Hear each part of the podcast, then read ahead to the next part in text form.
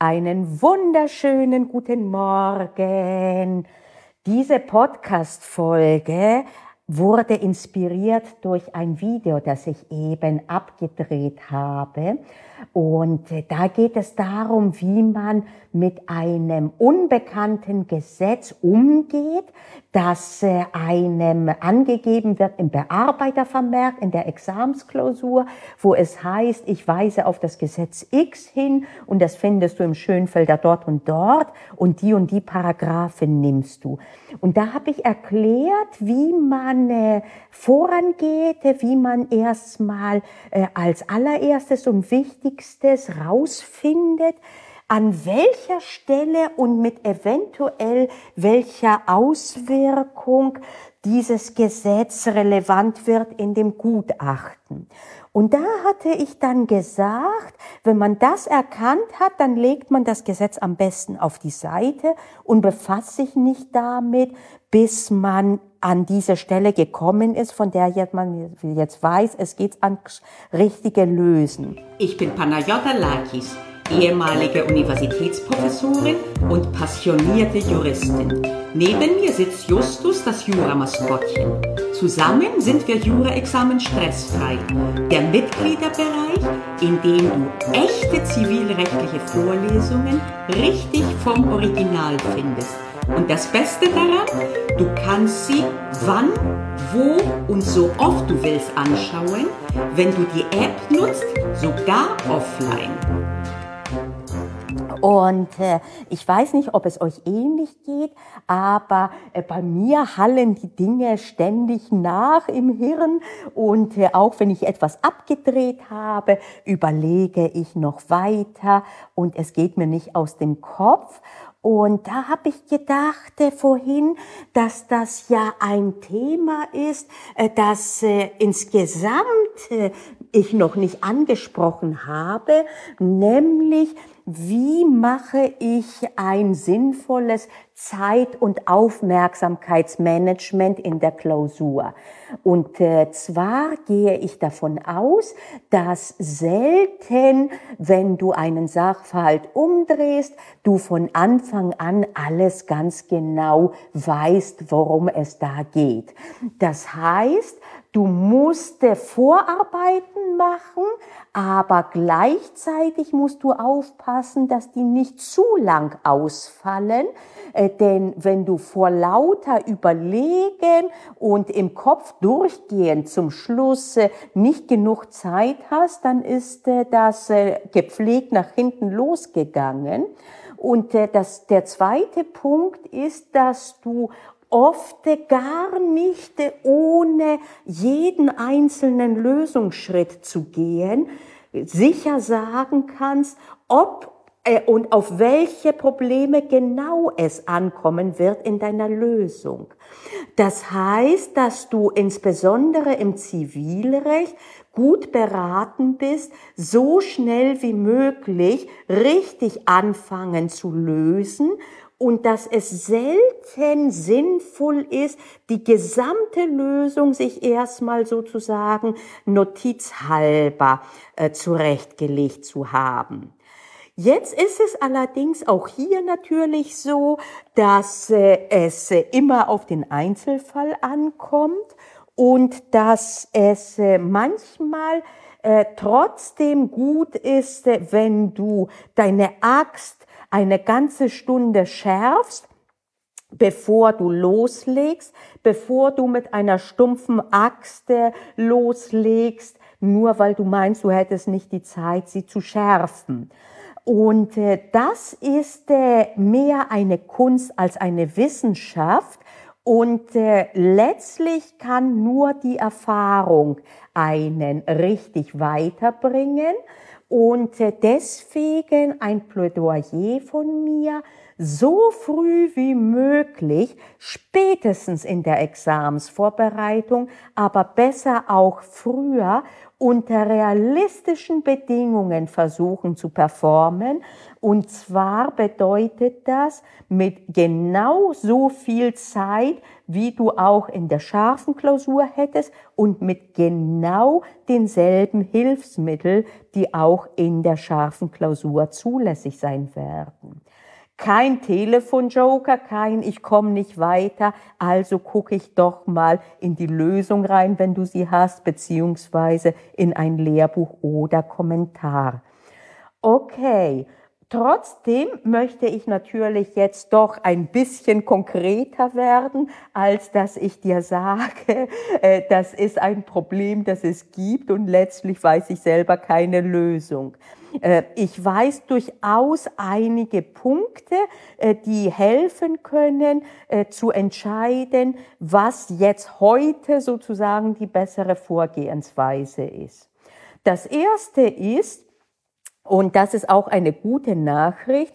Im Zivilrecht ist es selten ein Problem, bereits die Anspruchsgrundlage, um die es offensichtlich hauptamtlich geht, zu finden.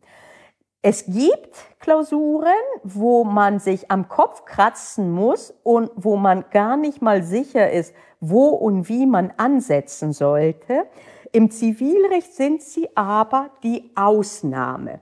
Im Zivilrecht ist es in der Regel so, dass die Hauptanspruchsgrundlage relativ klar zu finden ist.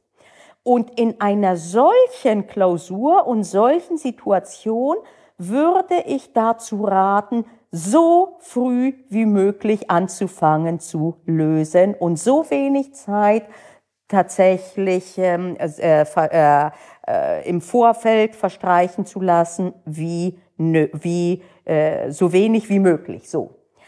Ähm, eine Ausnahme gibt es dann, wenn der Sachverhalt auf etwas rumreitet, wo du nicht auf Anhieb weißt, an welcher Stelle das relevant sein sollte, gleichzeitig aber du ganz klar erkennst, dass es ganz sicherlich relevant sein wird, denn es wird, wie gesagt, darauf rumgeritten. So viele Angaben, wie da gegeben werden, das muss irgendwas zu bedeuten haben.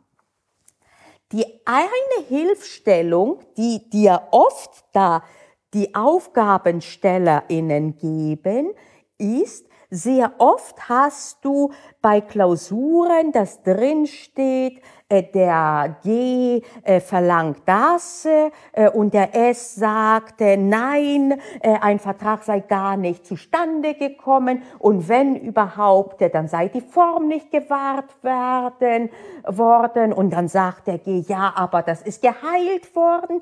Und durch dieses Geplänkel, was oft viel zu wenig strategisch äh, tatsächlich beachtet wird, führt dich sehr oft sehr netterweise der Aufgabensteller oder die Aufgabenstellerin durch die Prüfungsstruktur, insbesondere durch den Hauptanspruch und dann unter Umständen Einwendungen oder Einreden und so weiter und so fort.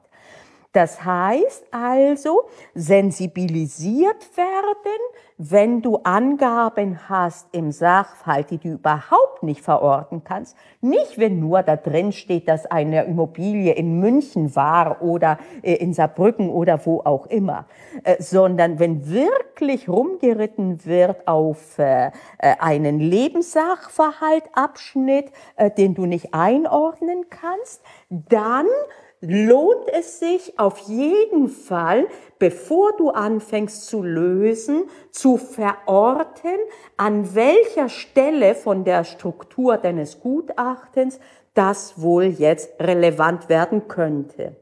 Und hier geht es aber nicht um eine volle Lösung, sondern an welcher Stelle du denn sagen wirst, es könnte aber. Und das war das Beispiel in dem Video, das ich gedreht habe. Da ging es um den Umgang mit unbekannten Gesetzen. Da war das das Anfechtungsgesetz. Und da habe ich mit euch zusammen dann äh, versucht äh, zu äh, entwickeln, wie man da rankommt und rangeht und wie man findet, an welcher Stelle welche Überleitung man haben wird. Und wenn man das gefunden hat, dann legt man das außen vor. Und wie gesagt, auch da gab's eine, da gibt's die Hilfestellung aus der Wirknorm des Gesetzes. Aber sehr oft hast du den Fall, dass du nicht verstehst, worum es geht und warum etwas so stark und breit getreten wird im Sachverhalt, dann kann es sein, dass du trotzdem eine Hilfestellung kriegst mit diesen, was der eine behauptet, was der andere entgegnet. Wenn das nicht der Fall ist, dann musst du natürlich selber überlegen und äh, äh, auch da überlegst du in Wirknormstrukturen. Das heißt, du überlegst in Auswirkungen, in Ergebnissen, nicht in Voraussetzungen, in Tatbestandsvoraussetzungen, sondern wenn drin steht zum Beispiel in einer Klausur, dass jemand etwas gezahlt hat, ohne aber äh, äh, eine ähm, Rechtspflicht anerkannt zu haben und äh, du hast keine Ahnung, an welcher Stelle das relevant sein könnte, dann überlegst du ergebnisorientiert insofern, dass du dir sagst, die Angaben, die ich habe, jemand hat gezahlt, was bringen die denn für eine Rechtsfolge im Sinne von, was verändern die denn?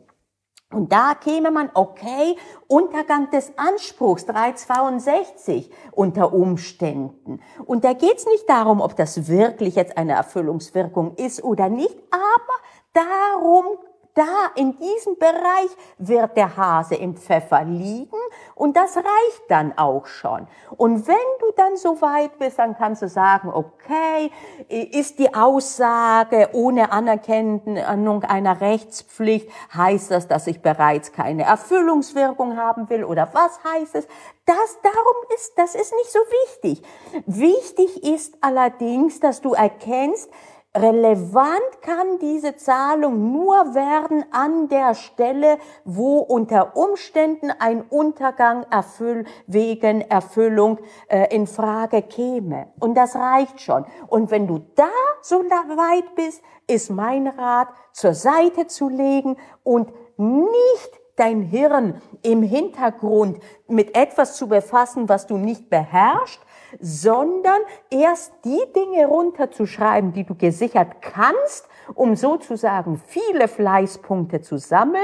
Und wenn du rangekommen bist an die konkrete Problematik, dann kannst du dann überlegen und je besser du das beherrschst, desto mehr Zeit wirst du dann auch haben, weil du eben vorher so effektiv vorgegangen bist. Na, hast du Lust auf mehr gekriegt? Dann guck dir doch mal den Mitgliederbereich näher an. Das kannst du über die Webseite kurse.juraexamen-stressfrei.de oder du kannst auch insofern reinschnuppern, wenn du auf YouTube gehst, auf meinem Kanal dort, den Jura-Examen Stressfrei, habe ich eine eigene Playlist wo ich immer wieder Original-Content aus dem Mitgliederbereich für alle zur Verfügung stelle, damit du reinschnuppern kannst und auch damit du was davon haben kannst. Also dann, bis nächste Woche, schätze ich mal.